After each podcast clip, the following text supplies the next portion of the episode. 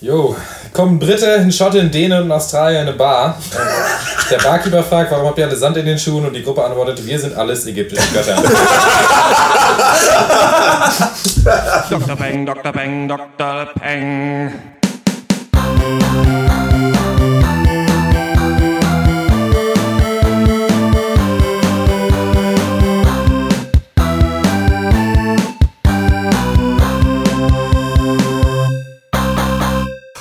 Hallo und herzlich willkommen zum 99. Pencast von drpeng.de Pop und Geist, unserem wöchentlichen Film- und TV-Podcast. Hashtag Wir hassen Filme. In dieser Ausgabe sprechen wir über den brandneuen Disney-Film Das Dschungelbuch von John Favreau, das Ägypten Martial Arts CGI-Spektakel Gods of Egypt sowie die neue Hulu-Serie The Path mit Aaron Paul. Hier, das ist doch der eine von Breaking Bad, Science Bitch.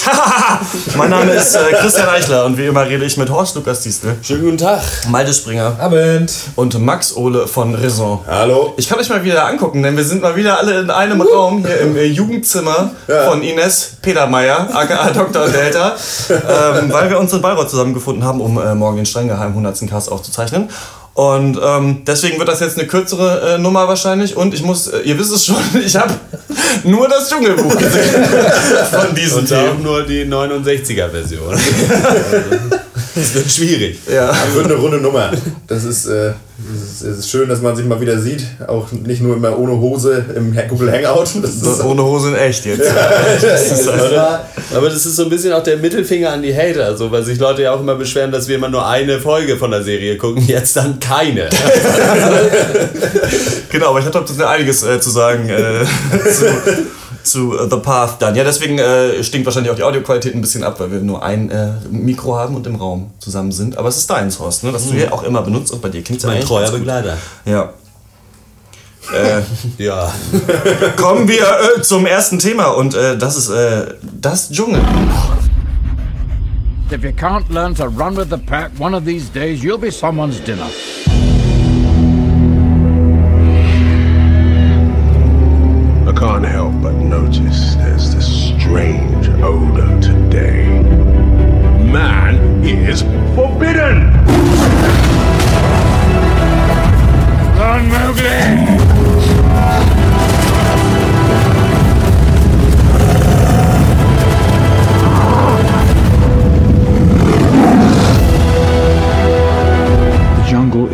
Is safe for you. But this is my home.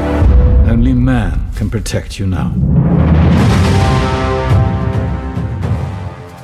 Ja, wer hätte es gedacht, das Dschungelbuch ist äh, die Neuauflage vom äh, alten Disney-Film. Das Dschungelbuch kennt man vielleicht. Probier's mal mit Gemütlichkeit, ist zum Beispiel einer der Smash-Hits oder so ein Affe singt noch auch zum Beispiel ein Lied.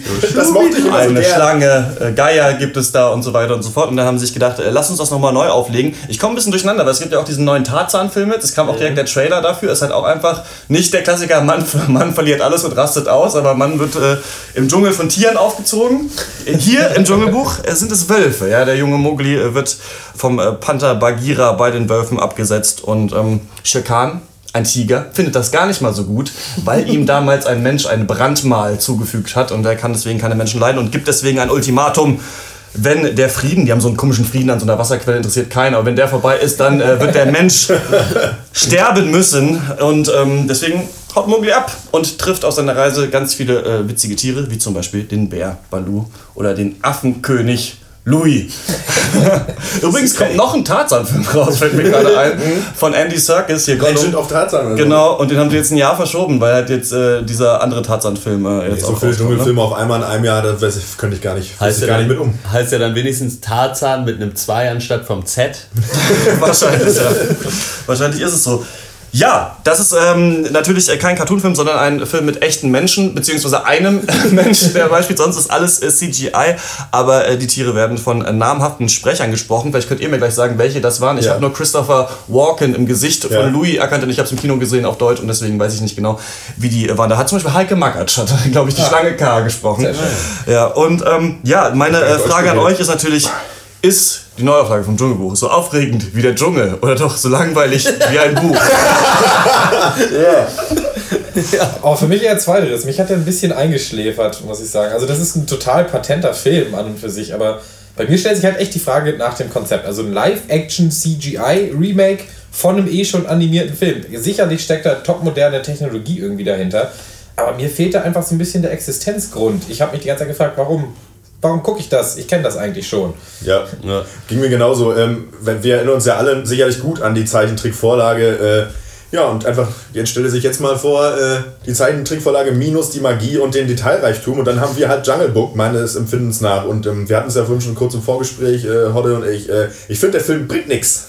Das ist wirklich genau, was äh, Malte auch sagt. Äh, man weiß nicht, was das soll. Also natürlich kann man das, sich das Dschungelbuch nochmal angucken und weil es einfach selbst, also in sich schon eine schöne Geschichte ist. Und, aber ich finde, der Film weiß dem Ganzen irgendwie nichts hinzuzufügen und äh, es gibt ihn halt einfach, aber Ja, ja. das ist genau das Ding, weil es an sich schon ein solider Grund ist, an sich zu sagen, okay, das, der Streifen ist 50 Jahre alt, wir haben die neue technische Möglichkeiten, um das nochmal gut zu machen. So. Aber da ist ja die Frage, reicht das als Grund, wenn du dann nichts zusätzlich lieferst? Weil es ist einfach die selbe Story in leichten Abwandlungen, sieht jetzt aber ein bisschen anders aus. Ich, zugegebenermaßen ein bisschen realistischer als die Zeichentrick.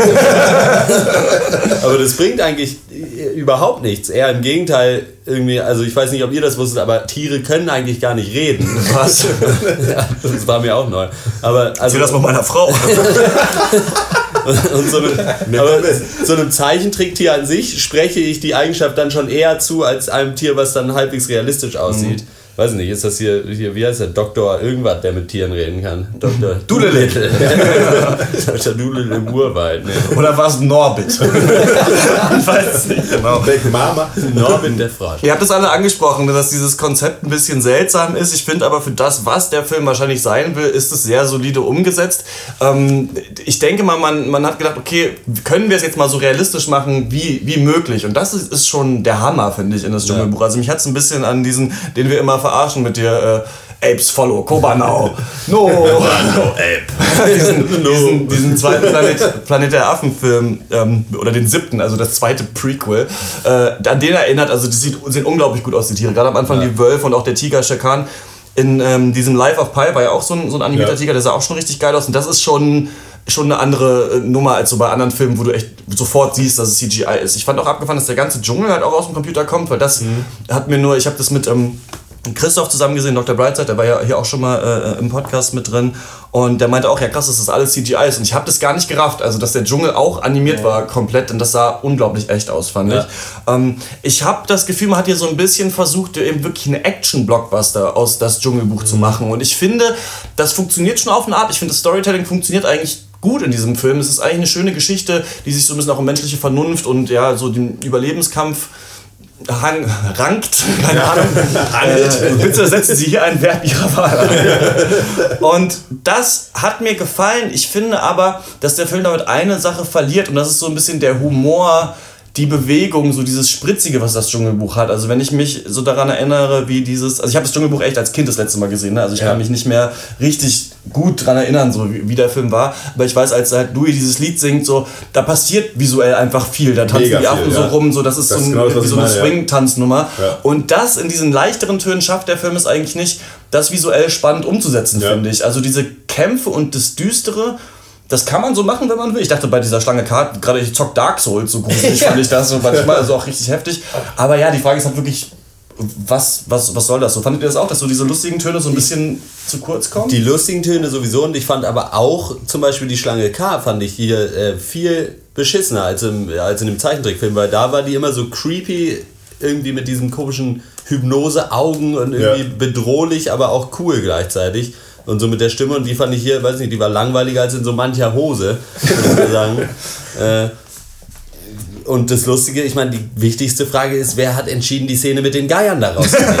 so, was soll das? So, es heißt keine Feier ohne Geier und der Satz bedeutet nichts mehr heutzutage oder was? Also, ich habe mich da so drauf, ich habe mich da wirklich drauf gefreut Ja, aber auf die Szene mit den ja. Geiern und Ja. dann ist sie einfach, die Geier sind quasi nicht existent. Ja, absolut. Ja, es soll ernster sein, es soll reduzierter sein irgendwie, aber dadurch ist es für mich auch ein bisschen nicht sagen. Weil ich bin, bin dabei Hotte, dass mir so ein bisschen der Charme einfach gefehlt hat. Ich meine, diese sprechenden Tiere aus dem Original, das waren alles irgendwie lustige oder verrückte oder halt irgendwie liebevolle Charaktere. Und hier sind es halt ja irgendwie einfach Tiere. Also anatomisch korrekte Tiere, habt ihr sehr gut gemacht mit eurem Computergedöns. Also visuell war das natürlich Bombe. Also was CGI-Vehikel so angeht, lieber das als Gods of Egypt, wo wir gleich zu kommen. Es sah wirklich erschreckend echt aus, klar. Aber ja, für mich halt die Frage, weiß nicht, reicht das? Ist es besser oder ist es dadurch nicht vielleicht sogar schlechter, dass es eben irgendwie äh, authentischer dann Ja, wirkt? ich finde, man hat sich da so ein bisschen eigentlich aus meiner Sicht zum Bock mitgeschossen, denn ähm, dadurch, dass du eben genau diese, diese fulminante Tanzszene bei King Louis, was natürlich ein mittelmäßig großes Kapitel ist im, in der, im Original, Ja. zum Beispiel rausnimmst, das ist, was ich auch in meinem Anfangsplädoyer meinte, so, es fehlt für mich die Magie, es fehlt die Verspieltheit und so ist es einfach ein Junge, der zu animierten Tieren läuft und ähm, da machen die halt eigentlich auch nur Tiersachen, so und reden ein bisschen und das ist das Einzige, was so ein bisschen das Ganze zum ja, was halt, das ist halt das Gimmick. Hier sind halt realistisch dargestellte Tiere, die sprechen können. Aber, der, aber sonst hat der Film wenig und für mich taugt er eben auch nicht als Action-Blockbuster allein. Ähm, deswegen gehe ich da echt so ein bisschen mit einem lauen Gefühl raus Ja. insgesamt. Wie fandet ihr das mit den Liedern? Weil die Wollte sind ja ultra ansprechen. prominent im Zeichentrickfilm Ja. und ich habe ja immer gehasst, wenn gesungen wird in Filmen, auch als Kind schon. Außer im Dschungelbuch, da fand ich da hat Ja. es mich nicht so gestört. Und hier fand ich, also hier wird es ja nur so anzitiert, wirklich Ja. immer ganz kurz. Ja. Und das fand ich irgendwie total lieblos, so Ja. reingequetscht. Ich hätte mir gedacht, dann entweder gewünscht, dass sie wirklich dann singen Ja. und die Lieder auch irgendwie und dann dazu schöne Bilder zeigen oder so, wie es im Zeichentrick aussieht, oder es dann ganz lassen. Aber wenn dann King Louis nur so daneben bei irgendwie ein, zwei Lines aus dem, aus dem Lied droppt, irgendwie, dann äh, finde ich das irgendwie Fand komisch. ich auch ganz seltsam. Also das wirkte so ein bisschen so, als wäre es denen doch zu peinlich eigentlich in diesem Film jetzt zu Ja. singen.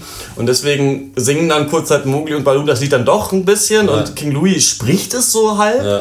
Und da hat man, ja, glaube ich, versucht, so ein Callback zu machen zum alten Film, von wegen, ja, wir wissen, dass es das Lied gibt. Man hat es auch oft in den Soundtracks gehört. Also manchmal Ja. waren das ganz epische Soundtracks, die dann aber zu probierst noch mit Gemütlichkeit eigentlich Ja, zu den Akkorden und der, und der genau. Melodie so ähm, gesetzt waren. Und ja, es wirkte so, als wäre es ihnen unangenehm, aber man muss es irgendwie drin haben. Und dann in den Credits kamen halt drei Lieder hintereinander, auch das Lied der, der Schlange. K und sowas zum Beispiel. Ne? Und das ist für mich, glaube ich, so ein bisschen das Problem mit dem Film. Der hat es eigentlich doch gut geschafft, trotzdem auf den alten Film zu verweisen und sich selbst sicher zu sein, zu sagen, wir blasen es aber trotzdem bombastisch auf. Aber letzten Endes wirkte das ein bisschen störend, weil ich, ich dachte erst, es kommt gar nicht, weil Balu Ja. äh, summt dieses Lied ja am Anfang nur Ja. und dann sagt er so, ah, du hast noch nie ein Lied gehört, Mowgli? Und dachte ich so, ey, wenn sie es jetzt nicht zeigen, was, was soll das denn? Und Das war vielleicht so ist mit auch- das, das stärkste Statement überhaupt ja eigentlich. Ja. Da ging es auch noch darum, ja, nee, weil, weil Mowgli singt ja dann dieses Wölfe, dieses Wölfe-Credo und dann sagt er auch, hey, nee, das ist kein Lied, das ist Propaganda, was ja, Ja. auch ein komisches Wort aber war. auch in dem Zusammenhang. Fand ich aber einen witzigen, Das ist Lied, das ist Honig. Das Ich fand ganz, ganz cool, dass sie Balu halt, also das hatte, ist mir halt als Kind nicht so aufgefallen, aber das ist so ein bisschen dieser Aussteiger-Kiffer-Typ halt Ja. sein soll, der auch so ein bisschen älter ist, schon so ein Ja. älteres Semester, das fand ich ganz gut. Ein Problem, was ich auch habe mit so ähm, Allusionen zu den alten Filmen, ist, dass du halt, wenn du das Dschungelbuch schon kennst, ne? Dann sitzt du halt drin und du weißt halt, was in diesem Film alles drin ist. Du weißt, okay, irgendwann Ja. kommt Balu, irgendwann, also kommt Shere Khan, so, dann die, die Schlange K, die Geier, gut, waren jetzt nicht drin, aber du weißt aber auch, Louis kommt. Und dadurch da du auch oft weißt, wie die Szenen ungefähr aufgelöst werden, wartest du, bist du so ein bisschen erwarten und weißt halt schon, was Ja. passiert. Ich will aber trotzdem noch mal sagen, da waren schon richtig gute emotionale Szenen drin, fand ich. Also der Soundtrack ballert natürlich die ganze Zeit aus allen Rohren, so auch ob es sein muss oder nicht. Aber ich fand, da waren echt schöne Szenen. Also der Abschied von dieser Wolfsmutter zum Beispiel, der, da hat mich schon so ergriffen, dann als dieses Elefantenbaby da in diesem Loch drin ist und Mowgli es halt schafft, so mit seinen Tricks ähm, zu retten. Fand ich eh ein cooles Konzept eigentlich, dass der Mensch halt so Tricks hat, die, die unterdrückt werden, aber können wir gleich noch drüber reden. Aber ähm, die Einführung von Shere Khan am Anfang fand ich richtig beeindruckend. Also, dass sich Mowgli so verstecken muss und der Tiger da dieses Wasserloch umkreist. Und eigentlich auch die Einführung von, von König Louis war auch sehr stark, fand ich eigentlich. Wie war denn, also erstmal fandet ihr das auch und wie war das denn mit den, ihr habt es auf Englisch ja gesehen, oder? Wie war das denn mit den Sprechern? So, Ja. Waren die so gut? Weil auch schon auf Deutsch hat man gemerkt, immer wenn sich zwei Charaktere unterhalten, wie zum Beispiel Bagheera und Baloo, hat der Film auf einmal einen ganz anderen Fokus. Hat es mir mehr Spaß gemacht zuzugucken, als wenn jemand durch den Dschungel rennt oder so. Ja, weiß ich nicht. Also ein paar Szenen fand ich schon auch stark. Äh, Gerade zum Beispiel die Einführung äh, von Shere Khan fand ich eher schwach. Okay. Muss ich sagen, da hätte ich mir mehr gewünscht, dass mehr. Weiß nicht, ich finde, wir hatten das äh, bei The Lobster so ein bisschen davon über so Worldbuilding. Mir hätte es besser gefallen, wenn äh, sich, wenn das schon sich mehr darüber unterhalten worden wäre. So wenn schon klar gewesen wäre, da gibt es vielleicht was, und wenn man mehr so im Dunkeln gehalten wird äh, was es mit dem auf sich hat, weil das ist ja, Ja. auch der, es kommt irgendwann später dann so, ja, äh, der wird von einem Tiger verfolgt, aber nicht irgendeinem Tiger, sondern Khan, so, und der ist ja anscheinend irgendwie eine Marke da in der Gegend, Ja. äh, Kiezkönig. äh, und äh, da fand ich es ein bisschen schade eigentlich, dass er dann einfach ankommt und auch direkt den Stress einfach hat, Ja. so, und irgendwie, so, weiß ich nicht, das hätte ich mir vielleicht ein bisschen langsamer gewünscht, weiß ich nicht, auch so, ähm, vielleicht auch ein bisschen mehr einfach Zeit dem zu geben, dass Mowgli da halt wohnt und ja auch eigentlich total glücklich da ist mit den Wölfen und so bla bla bla. Aber es geht halt los, Mowgli rennt schon und irgendwie ist es direkt so eine bedrohlich, so, der insgesamt hat der Film so eine bedrohliche Grundstimmung und den hatte der Zeichentrickfilm auf jeden Fall nicht und damit war der auch irgendwie angenehmer, glaube ich. Die Synchronsprecherleistungen waren schon echt gut. Also wir haben Bill Murray. auf King jeden Louis Fall. war, äh, fand ich richtig war, stark. King Beispiel. Louis war Christopher Walken, Ja, ja, glaube ich, ja. und dann äh, Ben Kingsley war, glaube ich, Bagheera. Genau, ja. Ähm, das fand ich auch echt gut und ich fand aber besser, wenn sich die Tiere untereinander unterhalten haben, als wenn halt das Kind durch das äh, durch Dschungel läuft und halt zu einem imaginären Tier Ja. redet. Ja, ja. Das fand ich ein bisschen abgehackt, aber die Tiere an sich, das war wirklich natürlich, wie die miteinander geredet haben. Also die Leistung da fand ich echt gut und dann natürlich waren auch gute Szenen drin, da stimme ich dir eigentlich in allen zu, dass du hast die Highlights eigentlich ziemlich aufgezählt. Ja. Finde ich auch. King Louis, das war eine schöne Szene. Das war so der klassische, für mich so ein bisschen, äh, äh, ja. Gangster-Szenen. Ja, Ja, genau. ja. Und dann Mafia-Shit. So, du kommst in einen Raum, du siehst erstmal nicht, du weißt nicht, wo es ist. So, der, der, der Chef hält sich noch so im Dunkeln und spielt so mit deiner Angst und Unsicherheit und lässt dich da halt wirklich so ein bisschen auf, äh, am, ja, am ausgestreckten Arm verhungern. Das fand ich auch, das fand ich schon gelungen. Und das haben die schon auch mitunter ganz gut hingekriegt. Ich habe nicht verstanden, warum der fucking Affe fett ist wie ein Haus. ich habe auch nicht verstanden, warum er reden kann, aber alle anderen Affenfreunde von ihm nicht. Das Ähm, habe ich auch nicht verstanden, wo, wie sich entscheidet, welches Tier reden kann und welches nicht. Das fand ich auch ein bisschen Das komisch. ähm, fand ich so ein bisschen random, aber nein, der Film hat schon durchaus hat ja einen ganz klar Schauwert. Also das ist jetzt bei mir vielleicht ein bisschen runter, runtergefallen, ne? Also das muss man schon dir zugute halten. Der Absolut. Film ist halt nicht schlecht, so, aber er ist halt auch gleichzeitig, finde ich, unnötig. So, also der, der, der trägt halt irgendwie nichts zu diesem Dschungelbuch-Universum bei. Finde ich auch, der, der zweite Teil schon angekündigt, oder ich habe es auf IMDb auf jeden Fall gesehen, das ist bei John Favreau halt. Das habe ich gar nicht gesehen, aber ich dachte mir das, weil im, im Zeichentrick-Dschungelbuch geht Mowgli am Ende zurück zu den Menschen, weil er sich verliebt und dann äh, zurückgeht und hier auf einmal irgendwie ist überhaupt kein anderer Mensch dabei und dann chillen sie am Ende und dann kommt am Ende so dieses, das Bild friert ein und die sitzen da so und ich dachte mir so, okay, das ist doch Teil 2, was ihr jetzt gerade, und was soll Und da würde ich euch mal fragen, ähm, ich habe den ja mit Christoph gesehen und ich will jetzt hier nicht auch nicht seine Gedanken als meine ausgeben, deswegen sage ich, aber er hatte ein paar gute Ansätze. Und das ist, dass ähm, in, in dem Original-Dschungelbuch die Rassen halt noch so getrennt sind und es so Ja. quasi gesagt wird, dass Mowgli auch zurück muss zu den Menschen, weil er ein Mensch ist. Genau. Ja. Und in diesem Dschungelbuch hat es eher so ein integratives Multikulti-Ding, dass eigentlich am Ende gesagt wird, so, du kannst eigentlich, was Balus Philosophie auch ist, ähm, hier bei den Tieren bleiben und einer von uns, oder einfach sei hier Mensch. Ja. Und das fand ich eh, war eigentlich schön gezeigt in dem Film, weil es auch direkt mit der Auftaktszene anfängt, wie er da auf so einen Baum klettert und dass ja immer gesagt wird, Mowgli hat so Tricks, der baut sich Sachen, ne? so ein Tüftler Ja, quasi. ja. Und das können die Tiere nicht. Und es wird immer unterdrückt von den Wölfen, weil immer gesagt wird, so, du bist, du bist jetzt ein Wolf, du musst sein wie ein Wolf. Und dann ist, ja, ist es ja befreiend für Mowgli bei Balu zu sein, der dann quasi sagt, sei doch hier Mensch, lass uns doch zusammenleben. Und das finde ich ist eigentlich ein geiler so Coming-of-Age- Gedanke und auch eine ganz coole philosophische Beobachtung. Da kann man, glaube ich, noch mehr sich Ja, ja. reindenken. Aber so dieses, dass die menschliche Vernunft halt einerseits halt den Schrecken auslösen kann und das ähm, ähm, Wald, den Waldbrand zum Beispiel, Mhm. ist ja auch so, dass deswegen, da gibt es ja glaube ich auch, habe ich nicht gelesen, aber ich zitiere jetzt einfach, ich sage aber in der Dialektik der Auf Aufklärung von Horkheimer und Adorno. Sehr gut, ja. Aber da geht es ja schon, glaube ich, darum, dass halt der Holocaust nur möglich war eigentlich durch die Moderne und die, und die Aufklärung und die Vernunft. Also dass quasi die Menschen gesagt haben, wir regeln jetzt alles nach der Ja. Rationalität so und bedienen uns unseres eigenen Verstandes.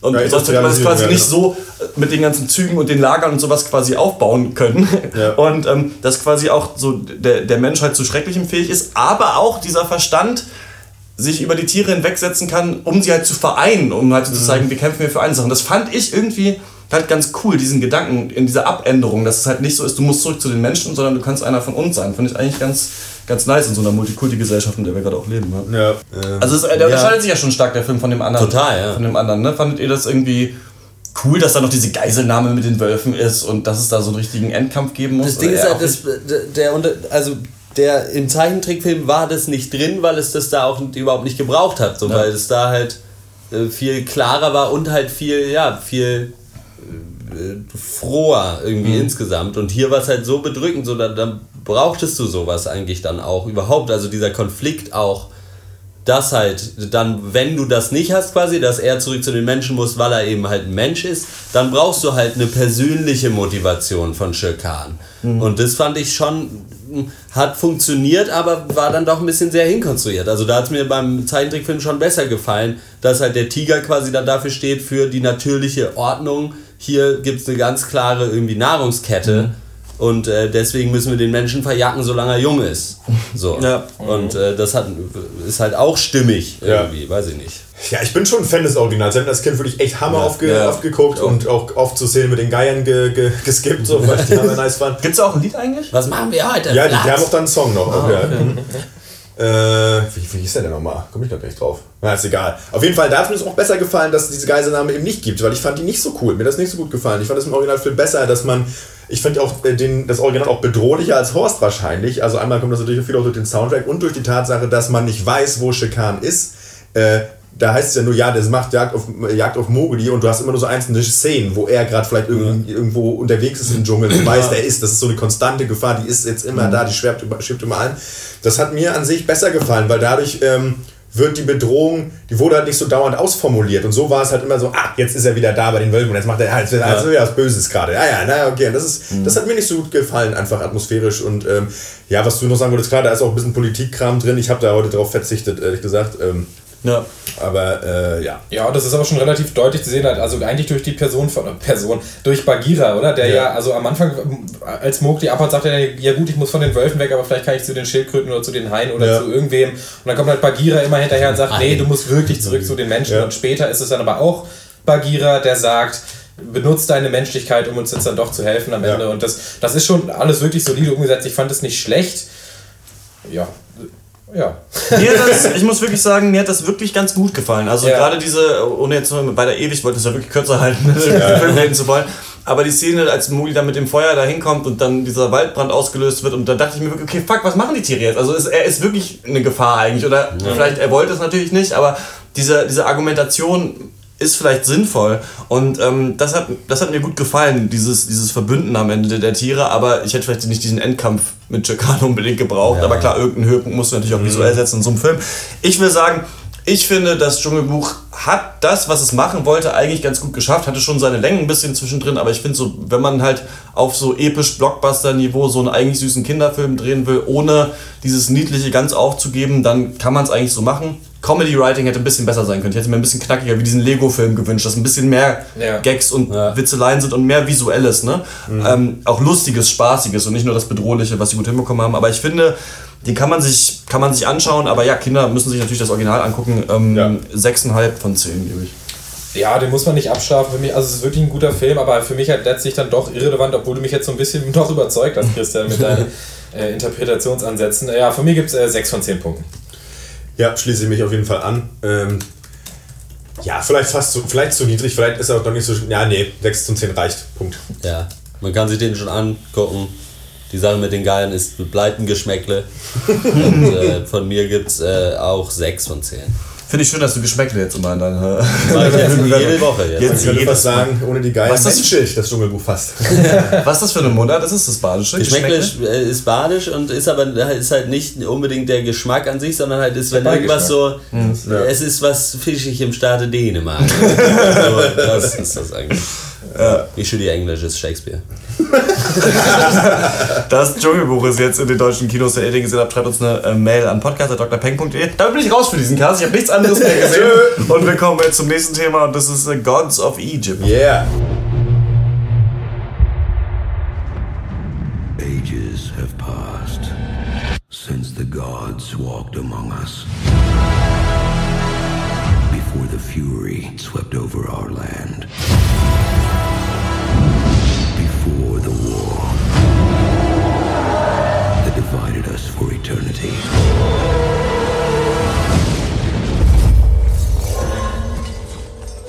And I'm fit to be king. It's my turn now. Jo, kommen Brite, ein Schotte, ein Däne und ein Australier in eine Bar. Der Barkeeper fragt, warum habt ihr alle Sand in den Schuhen? Und die Gruppe antwortet, wir sind alles ägyptische Götter. ja, äh, Gods of Egypt ist äh, ein massiver 140 Millionen Dollar CGI-Schandfleck, äh, in dem Nikolai Costa-Waldau, den kennen wir aus Game Das of ist so Thrones. ein geiler Name, Alter. Nikolai Mega Costa Name. Waldau. Costa Candale. Äh, er und äh, Gerard Butler, den kennen wir aus 300 und vielen anderen mittelmäßigen Filmen, die spielen die göttlichen Brüder Horus und Set. Und äh, nachdem ihr Vater abgedankt hat, zanken die sich die beiden um den Thron Ägyptens. Und der, der böse Set besiegt zunächst den guten Horus und beraubt ihn seiner magischen Augen. Doch mit Hilfe des gewieften Taschendiebes Beck Äh, nicht der Musiker. Arbeitet Horus knallhart an seinem Comeback? Ja. So die Frage an euch, Leute. Gods of Egypt. Äh, gibt denn es hier überhaupt noch was Gutes drüber zu sagen? Ja, äh, ja, Gods of Egypt, äh, nimm eine tote Katze und einen labbrigen Wildunfall Dachs und reib die vor laufender Kamera aneinander, du hast sofort einen besseren Film als Gods of Egypt. Ähm, ja, ein bisschen albern, aber es stimmt. ja, ägyptische Mythologie so trifft halt so Hollywood-Schmuh und so schimmeriges CGI-Gedöns dazu B-List-Darsteller, also maximal B-Liste, die halt weiß Gott keine Publikumsmagnete sind und halt so Weiß wirklich Gott. die Frage aufwerten, weshalb man dieses Projekt überhaupt whitewashen musste von vornherein.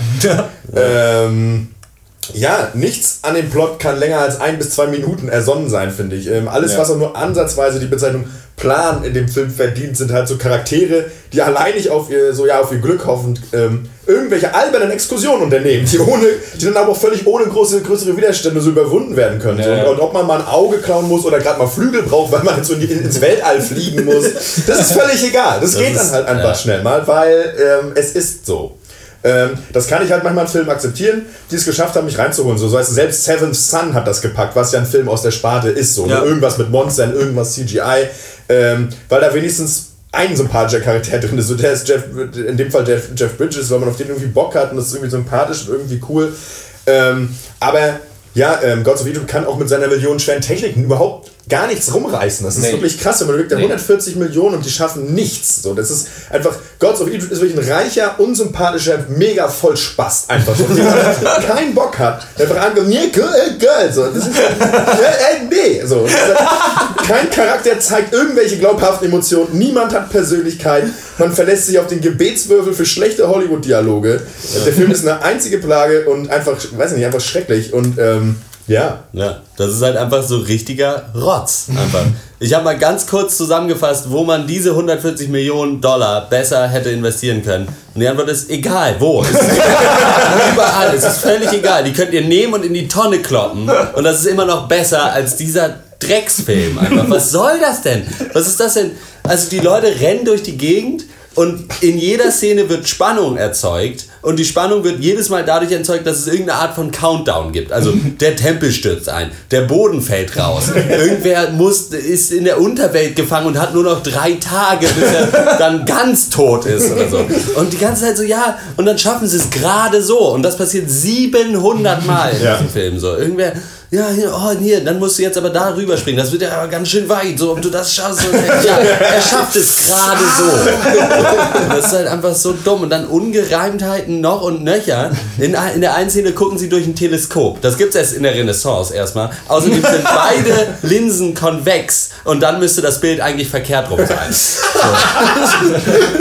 Da geht's doch schon mal los. Für 140 Millionen Euro. Ein scheiß Teleskop. Ja, ich stimme Optik, dir auf jeden Fall zu. Es ist echt Computerspiel der Film. Also du hast halt, Ja. du kannst die Hauptperson Kratos nennen, dann hast du God of War 3. also das ist voll. eine Aneinanderreihung von Missionen. Und Hodder hat es gesagt, die sind alle gleich. Die sind alle gleich. Aber äh, um mal ein bisschen versöhnend hier zu werden, es ist schwierig, einen Film zu bewerten, bei dem man glasklar nicht in der Zielgruppe ist. Also der ist halt für die Alterssparte 12 bis 15. Es gibt halt Riesendekolletés, aber keine Nippel. Es gibt epische Kampfszenen, aber kein, kein Blut und keine Gewalt. Und es gibt flotte One-Liner, aber nichts Gehaltvolles. Also das ist halt so diese stumpfe Berieselung. Zwei Stunden, sieben Minuten, wenn ich richtig mitgezählt habe. Ähm, die ist so eigentlich. Du hast aber schon mitgezählt. ja, ja, ich habe So mitgezählt, war's. die Sekunden auch. Ja. Die ist schon irgendwie durchkalibriert. Das soll schon so sein, glaube ich. Und das Ja. ist irgendwo auch effektiv, aber halt nicht für Leute mit Gehirn. Ich finde ich find aber, das Problem ist nicht, dass das irgendwie ein bisschen stumpfe Action ist, weil ich, ich, hab, ich kann mich damit super gut anfreunden. Seven Ja. Sun geht es, ich kann gut Expendables gucken, wenn aber Leute dann das, was sie machen, halt richtig machen. Also wenn das Handwerk einfach stimmt. So, ich hab Bock auf, auf gute One-Liner, aber ich finde, der Film hat halt keine. Also da Nee. geht es halt schon mal los. Ja. Also der hat halt One-Liner, aber die sind halt schlecht und ähm, da, da wird nichts, trägt da irgendwas. Ich finde, kein Charakter ist konsistent. Dann wird dann manchmal gesabbelt, irgendwie Seed redet dann manchmal über seinen komischen Businessplan des Bösen, dann wie er jetzt hier, was er jetzt als nächstes macht und dann mache ich, bringe ich ihn um und dann habe ich sein Auge und das ist halt so, weiß ich nicht. Ich finde, das ist so, das hat überhaupt keinen Charme. Ich finde, Nee. und ich meine, was eigentlich krass ist, weil du hast visuell hat der Film ja krasse Möglichkeiten, so dich da, also wirklich so eine Welt zu erschaffen und trotzdem ist irgendwie alles, obwohl es alles glänzt, ist trotzdem alles irgendwie fahl und tot. Und das ist ganz Ich bitter. noch eigentlich. weitergehen. Ja. Also der, der Film Film ist porthässlich. Also Ja, naja, das für ist ja- 140 Millionen, das ist sicherlich nicht neuestes CGI, Ja. was, also ganz Ja, sicher ja, nicht. naja. Selbst bei dem Budget, das da so, also das ist eigentlich eine, eine Sci-Fi-Serie. Also ich meine, das ist selber nicht das Genre. Ja. Aber ja, der Knackpunkt ist, da stimme ich dir dazu, man kann dumm Scheiß machen, aber man kann es auch ein bisschen kreativer machen, als Ja, es Gods of Egypt macht. Also über Charaktere braucht man ja echt nicht reden. Der mit am meisten Potenzial ist halt echt noch Set, also Gerard Ja. Butler, der Böse. Finde ich auch. Aber dessen Rolle in dem Film ist halt, der kommt alle 45 Minuten, springt ans Bild und sagt, hi, ich bin noch böse. Ja. Und man vergisst, dass Ja, er und, überhaupt noch und, genau, mitspielt. und, und schreit halt irgendwie Sparta-Style. Ja, ja, genau. Und dann, dann hast du halt alle Frauen, die sind alle halt übersexualisiertes Eye-Candy mit dicken Brüsten. Dann hast du Beck, eigentlich die Hauptperson, so ein junger Taschendieb, der ist halt gar nichts. Also der ist Ja, wirklich Das ist nichts. halt so ein Legolas für Fußgänger. Ja, ja, Ja, total. ja, also der Film verdummt merklich. Wie ist denn das?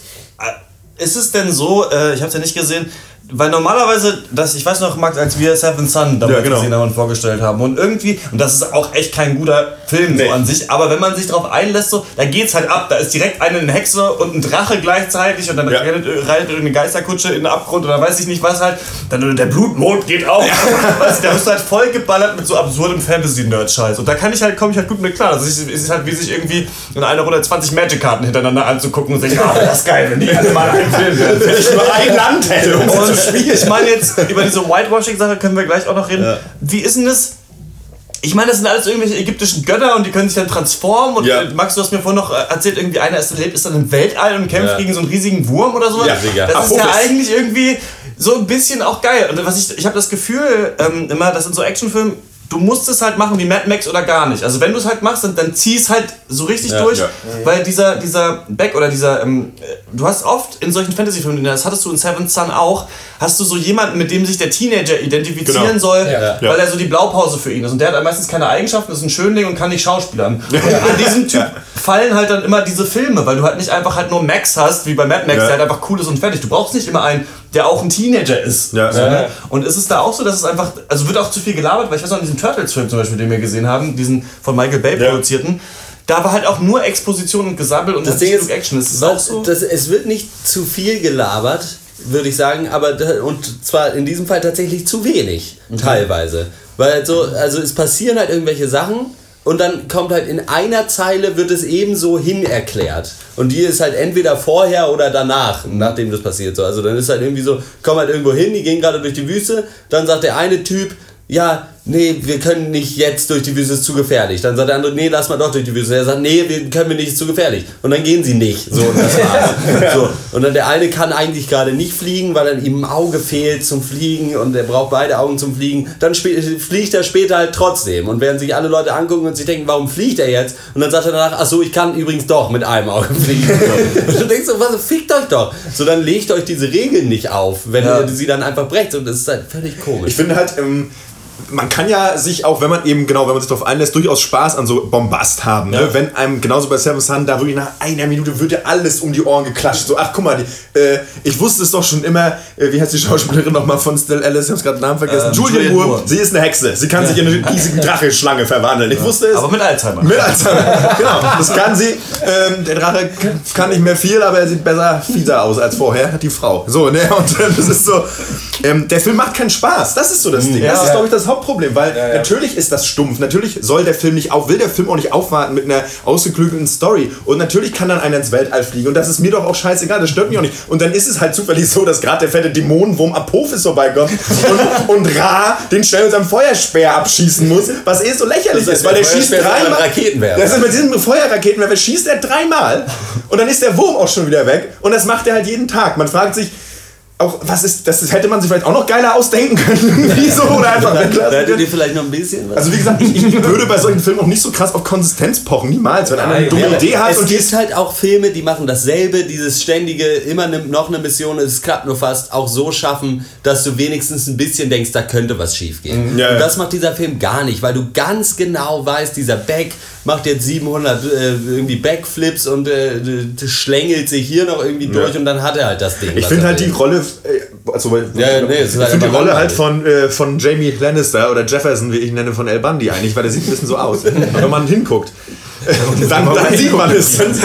äh, äh, ähm, ich finde, seine Rolle ist sehr schwierig, weil er soll ja diesen, ähm, er soll ja, welcher ist er nochmal? Horus. Horus spielen, Horus der ja im Prinzip so dieser klassische, so wie man es auch aus Gladiator kennt, so dieser, dieser Prinz ist sozusagen, so dieser, der so dekadenten Lifestyle fährt, geil, so, und ähm, der halt so super unverantwortlich ist und eigentlich noch nicht bereit, König zu sein. Also auch wirklich, aus, wirklich aus der letzten Soppenschublade äh, geholt, okay. Aber ich finde, an dem scheitert das auch so ein bisschen, weil du hast halt Beck und du hast halt den und das sind halt zwei Lappencharaktere. Also das ist, das, ähm, da ist gar keine Identifikationsmöglichkeit in irgendeiner Form da und ich finde und, und ich und was ich auch meinte, also ich finde auch in den Dialogen ähm, die Charaktere sind nicht konsistent, sie sind einfach wirklich hohle hohle äh, Trägerraketen für blöde Lines und das ist so ganz Ja. das tötet es einfach so doll. Also da auch- hätte mal einer gefehlt, auf den du irgendwie Bock hast und sagst, mit dem gehe ich jetzt los und wir schlagen jetzt Schädel ein so. Ja, und warum es auch keinen Spaß macht, ist, wie Hotte das auch schon angedeutet hat, dass du zwar zugeballert wirst von Anfang an, aber immer mit demselben, immer mit derselben Ja, Mission. genau. Das ist das ist halt alles viel zu gleichförmig und du weißt halt schon, okay, sie müssen wieder innerhalb jetzt, sie haben noch 30 Sekunden und dann müssen sie da raus sein und dann kommen sie da raus.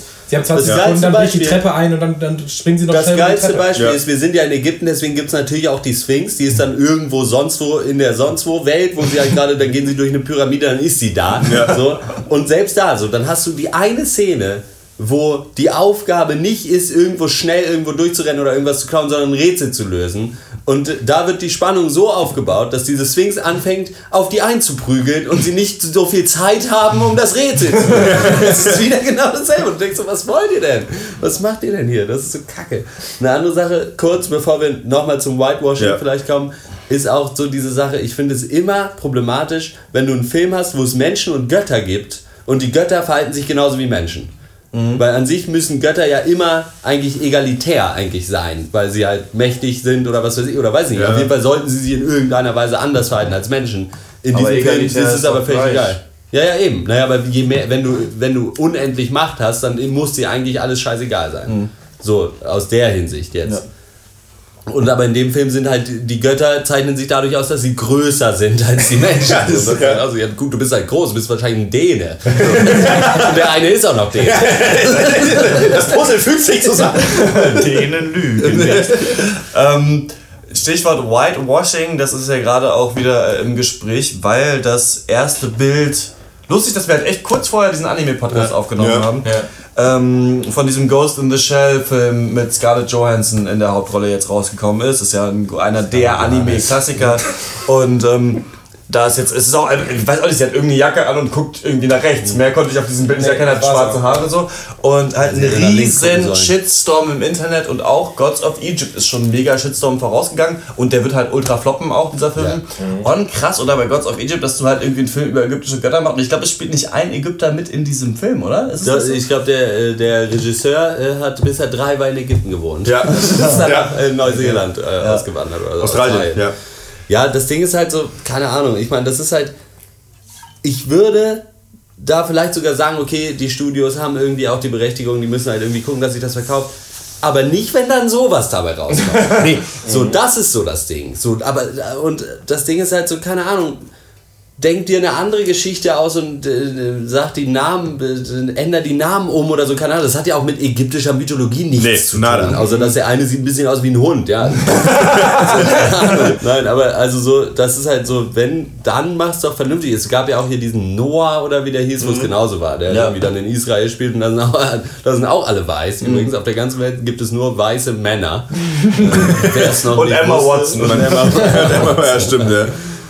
Und das ist halt so, also wenn du sowas als Grund bringst, so, dann musst du halt wirklich auch dann was liefern. So. Aber wenn du dann da solche Leute, wer, wer ist dieser Typ, der Beck spielt? Habe ich auch noch nie gesehen. So, ob das jetzt ein Ägypter ist oder nicht, ist mir persönlich scheißegal.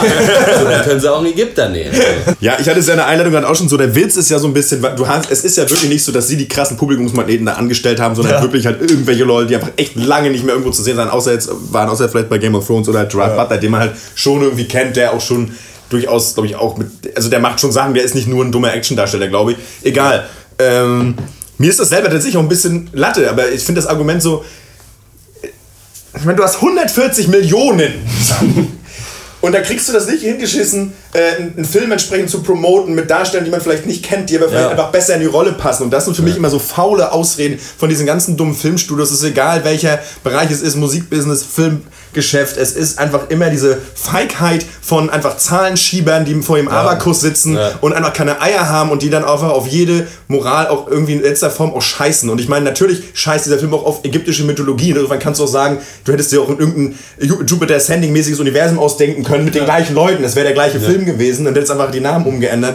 Ähm, aber im Endeffekt ist es für mich einfach wirklich, haben die einfach, ja, Kohle hin oder her. Es ist einfach, das Business ist einfach scheiße. So, das nervt einfach und es nervt, dass so viel zu viele Leute klein Ja. beigeben, anstatt einfach mal das vernünftig zu machen. Weil ich meine, warum, warum hat, nimmt uns man dann nicht auch, oder sieht man das mal als Glücklichkeit? Du kannst ja auch einfach vielleicht mal Darsteller pushen, die man nicht kennt. Keine Ahnung. Es gibt sicherlich auch geile ägyptische Darsteller, da weiß, weiß ich wo. Doch scheißegal, Alter. Stell da geile Darsteller hin und dann ist es eine runde Nummer. Also dann ist es ein guter Film. Und bei dem Film dann wäre es wirklich, und bei dem Film wäre es wirklich scheißegal gewesen, wer es spielt. Also wirklich, jetzt wirklich Schimanski nochmal raus und hätte alle Rollen spielen können, auch die der Frauen. Ich glaube, dass das ähm, dieser Outrage bei Ghost in the Shell ging halt eher darum, dass auch gleich die Liste der Produzenten ist halt bekannt geworden ist von dem Film und das sind da Produzenten von wirklich nur, Nur. B oder C Action Movies. Also ich rede von äh, Ghost Rider 2 Spirit of Vengeance oder so. Der Typ steht da halt dahinter. Und aber andererseits, man muss aber auch ein bisschen die Studios verstehen. Ich bin auf Christians Seite, weil du kannst, klar ist es natürlich, ist es dumm, dass Tom Cruise der letzte Samurai ist, aber du kannst den Film nicht ohne Tom Cruise drehen. Meiner Meinung nach. Na, aber er spielt auch kein Japaner. Das ist der Unterschied. Ja, genau, Er ist ein fucking Amerikaner, Film. Exakt, und deswegen ist er, und da haben sich aber auch Leute drüber aufgeregt, warum ist Tom Cruise der letzte Samurai? Ist eigentlich ein Running Gag, aber der, ich glaube, der Unterschied ist, machen wir trotzdem einen guten Film oder machen wir halt irgendwie behinderte Das Kacke? sehe, den Punkt sehe ich durchaus natürlich, klar. Ja. Aber ich glaube, da gibt's auch, kann man sich auch irgendwie wie oft, so oft im Leben, auch irgendwo vielleicht in der Mitte treffen. Und Ja. ähm, ich finde es halt immer komisch, wenn die Studios mit den größten finanziellen Möglichkeiten immer das Argument, wir müssen wieder, wir müssen irgendwie bei unserem Geld bleiben. Weißt du, das ist das Grundargument des, des, des fucking Kapitalismus. Wir haben doch die Anleger, die müssen wir zufriedenstellen. Ja, aber ihr macht den ganzen Tag nur Scheiße. Ja, aber wir müssen die Leute auch zufriedenstellen. Ja, aber das macht's doch nicht besser. Also das ist so die Frage, irgendwann musst du aus der Schleife ausbrechen. Eben, sonst machst das du nur noch, sonst machst du, darum geht's mir halt. Ne? Das ist ja das Ding, das Problem auch beim Whitewashing ist ja nicht ein Film. Das ist ja jetzt nicht, dass er halt Gods of Egypt, äh, wenn es alles Ägypter wären, damit wäre das Problem nicht gelöst, sondern es ist ein sys- systemisches Problem, Ja, sag ich mal, keine Ahnung. genau. So. Und da könnte man ja aber mal zumindest langsam raus. Und langsam raus kommst du nicht, wenn in Gods of Egypt kein Ägypter mitspielt. so, dann lass, nimm doch wenigstens zwei. Oder, oder mal drei. Oder von mir aus auch erstmal nur Nebenrollen. So, aber da sind alle weiß. Der eine ist Schotte, der andere Brite, ein Australier und ein Däne. Und man hört es, man ja- hört es auch einfach. So, das, da, das kann es halt dann auch nicht sein. So, weiß ich nicht. Also, da, ja. ah. Und dann ist der Film halt einfach Und es, scheiße. schon, es ist, und es ist halt schon, und das finde ich wirklich auch toll, manchmal wird da vielleicht zu schnell der, der, der Tweet abgesendet, ohne dass man Ja, irgendwas das weiß von klar, irgendeinem Film. Also ich meine, ein Bild, so keine Ahnung. Was ich schon cool finde, ist halt, dass die Studios jetzt auch mal merken, sie können auch einfach nicht jeden Scheiß machen. So, es Ja. gibt jetzt einfach, also wahrscheinlich, wenn die sich, wenn die auch nur so Checkboxes haben, zu merken, okay, kein Whitewashing beim nächsten Mal, so, damit der Film nicht Ja. äh, vorher den Shitstorm kriegt. Aber man merkt schon so Sachen, die einen krassen Shitstorm hatten. Und ich meine auch dieses Lone Ranger, wo Johnny Depp so ein äh, Indianer spielt oder ein Ja. ähm, Native American, äh, ist ja auch mega gefloppt und gab es auch einen Shitstorm. Also es, ist- es ist ganz cool, dass man Ja, merkt, so, die Leute haben irgendwie so eine Macht. Und das, Ja, klar, das ist auch schön zu merken, was mich halt am Ende, am Ende ändert, wird sich das System aber nicht ändern, weil die Leute werden ja dann auch nur aus sozusagen marktwirtschaftlichen Gründen Mhm. diese Sachen ändern und nicht aus moralischen, weil sie selbst vertreten, so, Mhm. sondern dann wird eher die Liste, wird eher die Liste aufgemacht, guck, ähm, okay, ach so, Wie viele ist gelaufen. haben wir, ja. gut, wie viele Ägypter können wir jetzt so reinnehmen, okay. Ich meine, im Endeffekt kann man sagen, gut, vielleicht, wenn es dann dazu führt, zu einer Gleichberechtigung der Darsteller, dann ist es ja vielleicht auch gut, aber es ist natürlich noch ein langer Weg. ich jeden sag Fall. mal so, das ist natürlich die alte Frage, die Kant sich stellt, ob äh, die gute Tat natürlich im Ergebnis Richtig. ist oder Ja. in der Intention. Richtig, ja. Du willst natürlich, äh, das einzig Gute ist ein guter Wille, dass die Studios schon mit dem guten Willen die Filme machen und nicht Das nur sagen, wünschenswert, das ja. Ergebnis soll so sein, dass das Publikum gepleased wird. Aber ich denke mal, auch wenn Starbucks jetzt äh, Bio-Kaffee, äh, der Fairtrade ist, anbietet, ist schon vielleicht was gewonnen und vielleicht ist es auch so, wenn einfach in jedem Film jetzt nur noch Ägypter mitspielen. Aber welche Punktzahl gebt ihr denn Gods of Egypt? Ich hatte es neulich schon. Für Filme, die es einfach nur gibt, gibt es von mir einen Punkt. Weil nur gebe ich nicht, aber den Film gibt es. Ich habe ihn gesehen. Ich hätte zwei Punkte gegeben, aber die Sache mit dem Teleskop. Bei genauer Betrachtung. Äh, deswegen zwei Punkte verkehrt rum, äh, ein Punkt. Auch. Nicht schlecht. Ja, er ist halt mega gleichförmig und unkreativ. Jetzt mal die ganzen anderen Issues mal beiseite. Also so eine halbe bis dreiviertel Stunde hat er mich, glaube ich, bei der Stange gehalten, aber mehr nette Sachen kann man darüber auch nicht sagen. Äh, ich gebe zwei von zehn. Alles klar, Gods of Was du- Egypt. Du du darfst geben? auch. Also Sag bei mal. jedem anderen Film würde ich sagen, wenn du den nicht gesehen hast, darfst du keine Punkte vergeben. Aber bei Gods of Egypt Mach einfach. Ich würde sagen, ähm, mir hat vor allem die Szene mit dem Weltraumwurm und dem Feuerraketenwerfer gefallen. Äh, dafür gibt es drei von zehn in meinem Buch äh, Gods of Egypt bis jetzt in deutschen Kinos. Mir, ich habe mich echt ein bisschen drauf gefreut, diesen Schrott zu gucken, dann leider ja, nicht geschafft, in Anführungsstrichen. Man kann sich, also man, das ist wirklich einer, da würde ich sagen, den kann man sich sogar einfach angucken, weil der so kacke ist. Okay, alles klar. Dann äh, kommen wir zur neuen Serie äh, The Path. As the doctor walked up the steep mountain, thought about all the horrible things he had done to the soldiers at the hospital.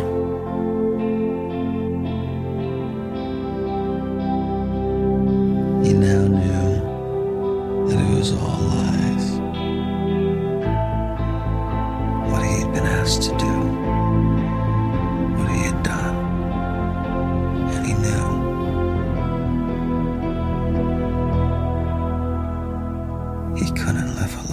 In the Path geht es um im Grunde genommen eine Sekte, die sich The Mayerists halt nennen. Und äh, wir, ja, wir sind bei so, einem, äh, so einer Katastrophe. Da war ein Hurricane und die Leute sind alle völlig fertig und haben nicht mal Wasser zu trinken. Und dann kommen diese Leute da an und holen die alle ab und bringen die weg. Und dann äh, kommen die auf so eine Wohngemeinschaft, also so ein Riesengelände, was der, diesem, äh, dieser Sekte äh, gehört und werden da versorgt und äh, dann merkt man aber schnell so, okay, irgendwie haben die nicht nur gute Intentionen, die wollen irgendwie mehr und wir befinden uns dann in einer Familie, äh, die halt in diesem Kult ist und aber der Vater, der von wie auch immer, wie heißt Aaron er? Paul. Aaron Paul gespielt wird, der hat, äh, war auf so einer Fortbildung von dieser Sekte und hat da so Visionen gehabt und zweifelt so ein bisschen an der ganzen Ideologie, die da äh, erzählt wird. Und äh, wir sehen ihn dann quasi, dann äh, geht er in die Public Library und ganz geheim sucht er, äh, guckt da im Internet halt, was es mit dieser Sekte auf sich hat und kommt dann auf eine Telefonnummer und die ruft er dann an und trifft sich da mit einer, die da ausgestiegen ist und äh, seine Frau kriegt es aber so ein bisschen sch- spitz und verdächtigt ihn der Unzucht quasi, weil sie denkt, dass er da äh, ins Motel fährt, um mit einer anderen Frau zu schlafen, aber stattdessen will er nur mit ihr reden über die Sekte. Und es ist, äh, da lässt uns eigentlich die erste Folge so ein bisschen so. Also wir wissen nicht und es wird vermutlich darum gehen, wie er sich dann jetzt dadurch bewegt. Sind seine Zweifel berechtigt?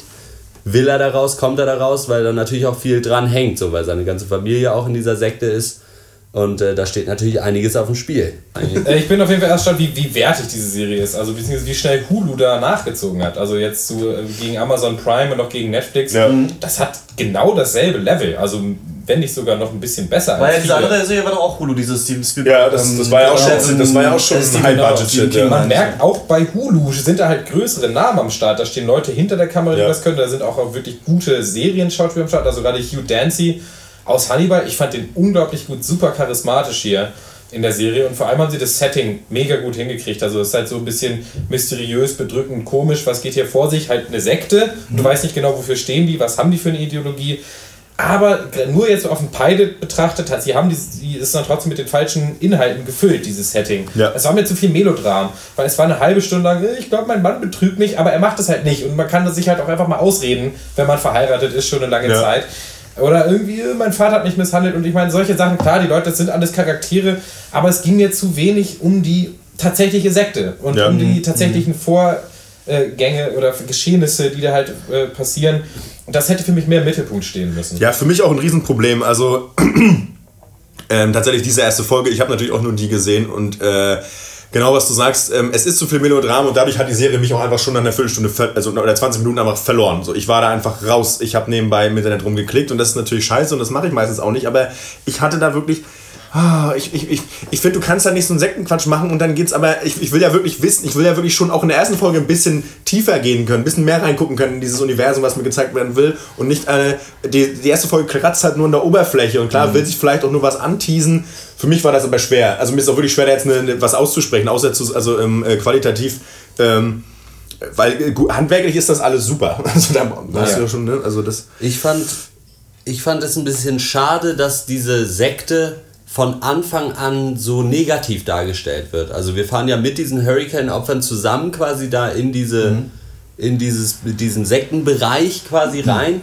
Und da hätte ich es schöner gefunden, wenn ich länger, äh, also wenn ich länger gedacht hätte, okay, das ist einfach, das ist cool da. So, das sind nette Leute, die haben vielleicht Ja. verkörpern, die was total Schönes und das ist irgend so eine Hippie-Kommune oder was. Nicht, dass das schön wäre, aber Und ob das schön ist. und auch das Schöne ist. Aber äh, dass da irgendwie was Gutes wirklich ist. Aber es wird von Anfang an hat dieser, diese Sekte halt wirklich von, Ja. von Szene 1 weg halt so was Bedrohliches irgendwie. Das fand ich ein bisschen schade. Ich fand es eigentlich sogar interessant, äh, was du äh, angesprochen hast, dass so äh, seine Frau denkt, er, dass er Ehe bricht und er und man aber denkt so, ja gut, aber ihr könnt einfach darüber reden, aber dass das ja wirklich das Einzige ist, worüber mit er mit ihr nicht reden kann. Weil sie ja wirklich, also es wird auch gesagt, sie ist in dieser Sekte aufgewachsen und sie hat das Ja. so richtig gefressen und ist da zu 100% drin. Das heißt, das fand ich schon spannend, dass er das ihr das gerade genau ihr nicht sagen kann. Also dass sie quasi denkt, äh, sie fragt ihn ja so, bist du mir fremdgegangen? Und er sagt, nee.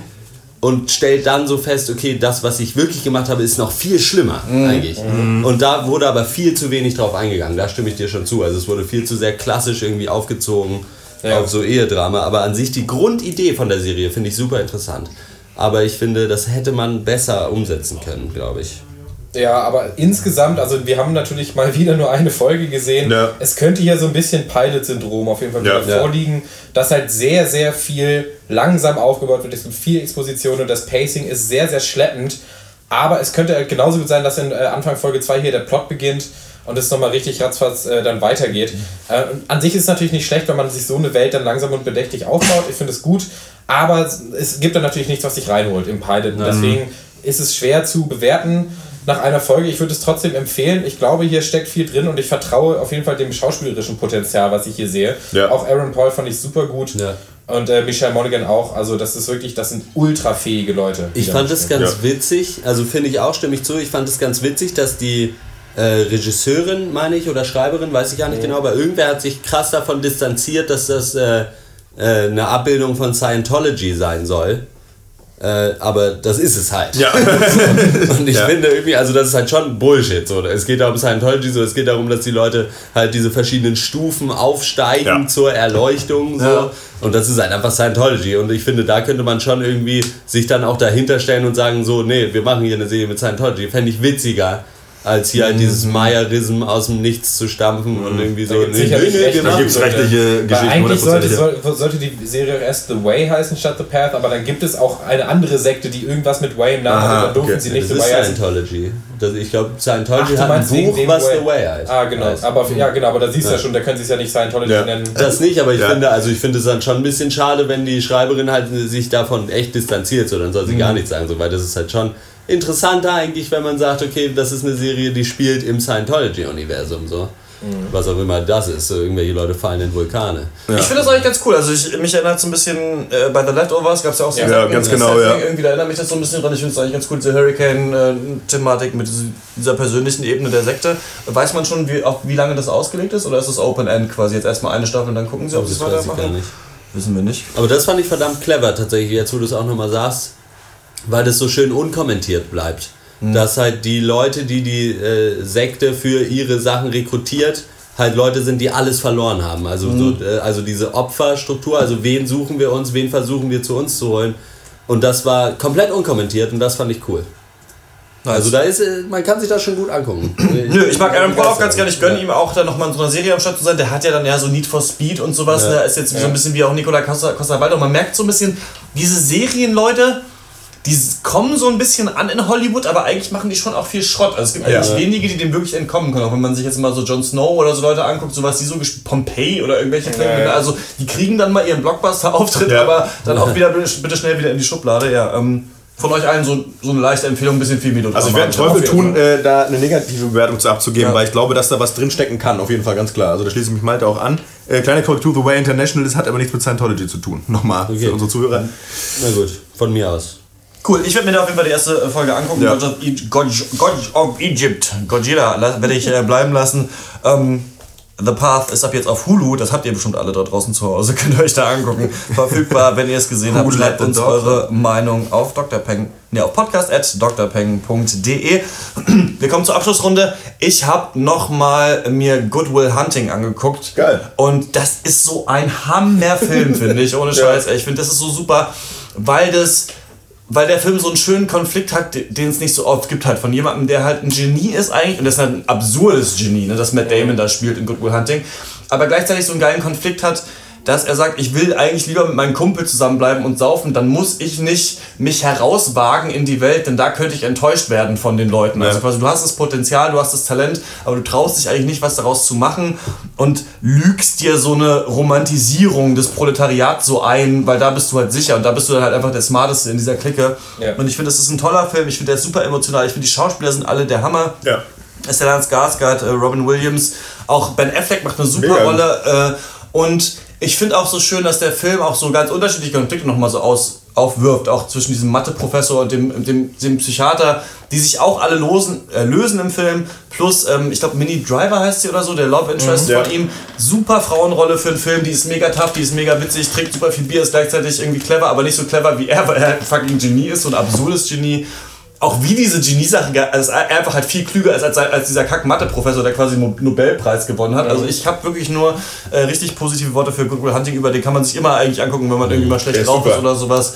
Ich finde, es ist ein, ist ein Hammerfilm, gehört glaube ich echt so in meine Top 5 auf jeden Fall mit rein. Ich, wenn es gut gemacht ist, dann mag ich so Tränendrücker, persönliche Dramen irgendwie. Und ich finde, weil der einfach clever ist und ja, glaube ich auch, ähm, Matt Damon und Ben Affleck Da hängt man ja auch an den Dialogen, finde ich, weil Ja, die einfach die so sind geil so sind. gut, Das ja. macht einfach nur Spaß dazu zu hören. Das Was ist ich auch cool. mega gerne mag, ist dieser, ist, ist, ist halt zwischen dem Psychiater und dem Professor, weil er hat immer so, der, also weil Robin Williams Charakter gilt ja so als gescheiterter Ja. quasi, der nicht so in die hohen Ränge aufgestiegen ist. Ja. Und dann sagt Stellan Skarsgård immer so zu ihm, ja, du bist so gescheitert und du bist so neidisch auf mich, du kannst meinen Preis haben. Und, und Robin Williams sagt halt auch immer so, äh, so Swear Words, halt immer so, fuck you, you prick und so ein Scheiß halt so von wegen so, nee, ich bin glücklich mit meinem Kackjob, den ich hier habe. Ja. So, und du raffst es halt nicht, dass auch nicht jeder nur nach rumstreben muss. Also ja, toller Film, Good Will Hunting. Sehr genossen mal wieder. Ja, lustig. Ich habe letzte Woche einen Film von ähnlichem Kaliber geguckt, äh, Ant-Man.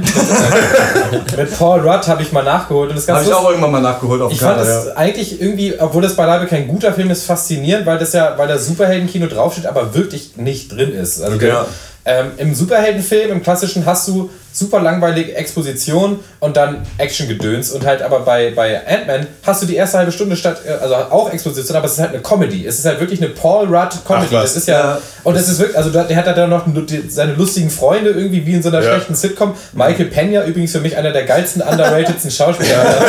Der ist so spielt cool. so seinen lustigen, verballerten mexikanischen Sidekick. Ja. Ähm, und danach ist es aber auch kein richtiger Actionfilm, sondern mehr so ein Heist-Movie. Also die müssen halt Ja, was ja. klauen und da wird es halt so, wie sie es vorbereiten, wie sie es durchführen, so ein bisschen wie Ocean's Eleven ummäßig.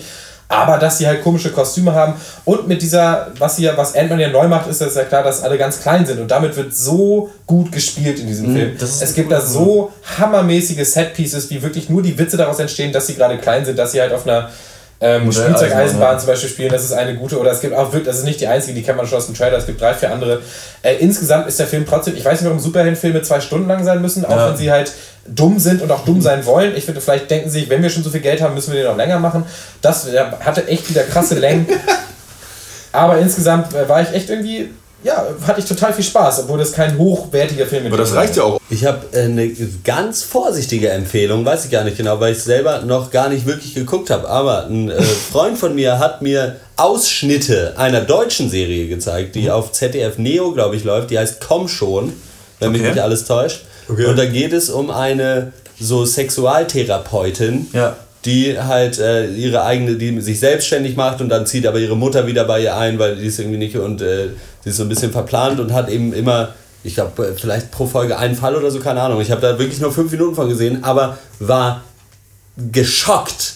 Äh, äh, ob guter deutscher Comedy, so weil das echt okay war. Also das war echt gut. Also die, die Schauspieler waren gut Ja. und haben trockene Lines gut gebracht. Also das ist der- der eine Typ, äh, der nämlich ein Bekannter von meinem Kumpel quasi ist und der kennt ihn und der spielt da mit und der ist so ein Frotteur, also jemand, der halt so Sachen immer anfassen muss und davon halt so Sexual Pleasure halt kriegt. Und äh, der sitzt dann da und hat halt dann äh, sitzt bei ihr im Ges Gespräch und sie hat ihm aber so ein Kissen Das gegeben weiß und der nur ist die ganze Zeit der vom Frotteur Kissen auch ist, glaub ich. Ja, wahrscheinlich. So ein Kissen, er ist davon die ganze Zeit abgelenkt. Und dann er erzählt er halt irgendwie so, ja, neulich wäre er im Bus und er reibt sich immer am, im Bus an den anderen Frauen so. Und dann hätte eine was gemerkt, so, und dann sagt er halt so, ja, und dann hat sie sich umgedreht und so, aber ich weiß gar nicht, wie sie es gemerkt hat. Sie war so fett, so, die kann das gar nicht gemerkt haben. Da war so viel Arsch, so weiß ich gar nicht. Und dann hat sie, und dann hat sie mich halt gefragt, was ich mache. Und dann fragt die Therapeutin halt so, ja, und was haben sie gesagt? Und dann sagt er so, ja, ich habe gesagt, das ist hier ein Bus und kein Schwertransporter. Dann, aber so mega trocken. Es funktioniert einfach. Ich war Toller Witz! Nein, der Witz an sich ist natürlich nicht gut, aber die Art und Weise, wie das rübergebracht wird, einfach weil es nicht als Witz rübergebracht Ja. wird, sondern er sagt es einfach. Was schon noch, dass wir aufnehmen. Ja, ich bin mir dessen durchaus bewusst. Aber ich werde mir das angucken, dann kann ich auch nochmal berichten. Aber Na gut, es- vielleicht kann ich mir das auch mal eventuell ist das eine gute deutsche Comedy-Serie. Alles klar. Ja, ich habe mir einen Klassiker angeguckt von 1970, war damals ein halb ja, Flop trotz großen, relativ großen Budgets. Klassiker Steve McQueen ist das Stichwort. Er war ein Geschwindigkeitsfreak, er war ein Bleifuß-Cowboy, ein Mann, wie er am Buche steht. Ähm, äh, der hat einen Film gemacht, also mit Siegfried Rauch, den man jetzt heutzutage natürlich kennt als Kapitän des Traumschiffs. Äh, Le Mans ist das Stichwort, die berühmte, berühmte 24-Stunden-Rennen. Ist hier Ort der Handlung. Hammerfilm, hammergeil. Der Film geht los, halbe Stunde redet keiner. Er fährt irgendwo mit dem Auto lang und dann geht irgendwann das Rennen los und es redet einfach keiner. Und das ist halt abgefahren. Es geht halt nur darum, weil er einfach so ein krasser Rennsport-Fan war und keine Ahnung, halt, er hat einfach Bock, dieses, diese raue Energie, den Scheiß irgendwie in den Film zu packen. Und ich finde das als Filmprojekt Hammer. Also heute würde man halt sagen, ja, das ist ja bei Arthouse, da redet eine halbe Stunde keiner. Ich sage, da fahren die bloß Auto, das ist ja toll. also, also, oh, also, mh, nee, schön, also, oh. Ne? Nee, finde ich, fand ich lustig. Ich habe mir angeguckt, weil ich ein Interview gelesen habe äh, zu Steve McQueen und ich finde, das ist ein cooler Typ und ja, Punkt. Das war's auch von mir schnell. So, das war's mit unserem kurzen Cast, der nur eine halbe Stunde gehen sollte. Ähm, es war der 99. Podcast. Ihr könnt uns keine Fragen mehr schreiben für den 100. Den nehmen wir nämlich morgen auf. Wenn eure Frage nicht im Cast ist, dann äh, wart ihr zu faul. Und ähm, euer, unser ewiger Hass äh, ist nur für euch bestimmt. Wir hören uns äh, hoffentlich trotzdem wieder im 100. Cast, wenn ihr wieder einschaltet. Und der kommt dann nächste Woche, wenn ihr ähm, uns sagen wollt, welche Filme wir verpasst haben oder welche wir mal besprechen sollen, schreibt uns eine Mail an podcast.drpeng.de und wenn ihr den Cast mögt, dann liked uns auf facebook.com slash derpencast oder auf Twitter at derpencast. Bis zum nächsten Mal zur ominösen 100. Folge. Ciao. Ciao. Tschüss.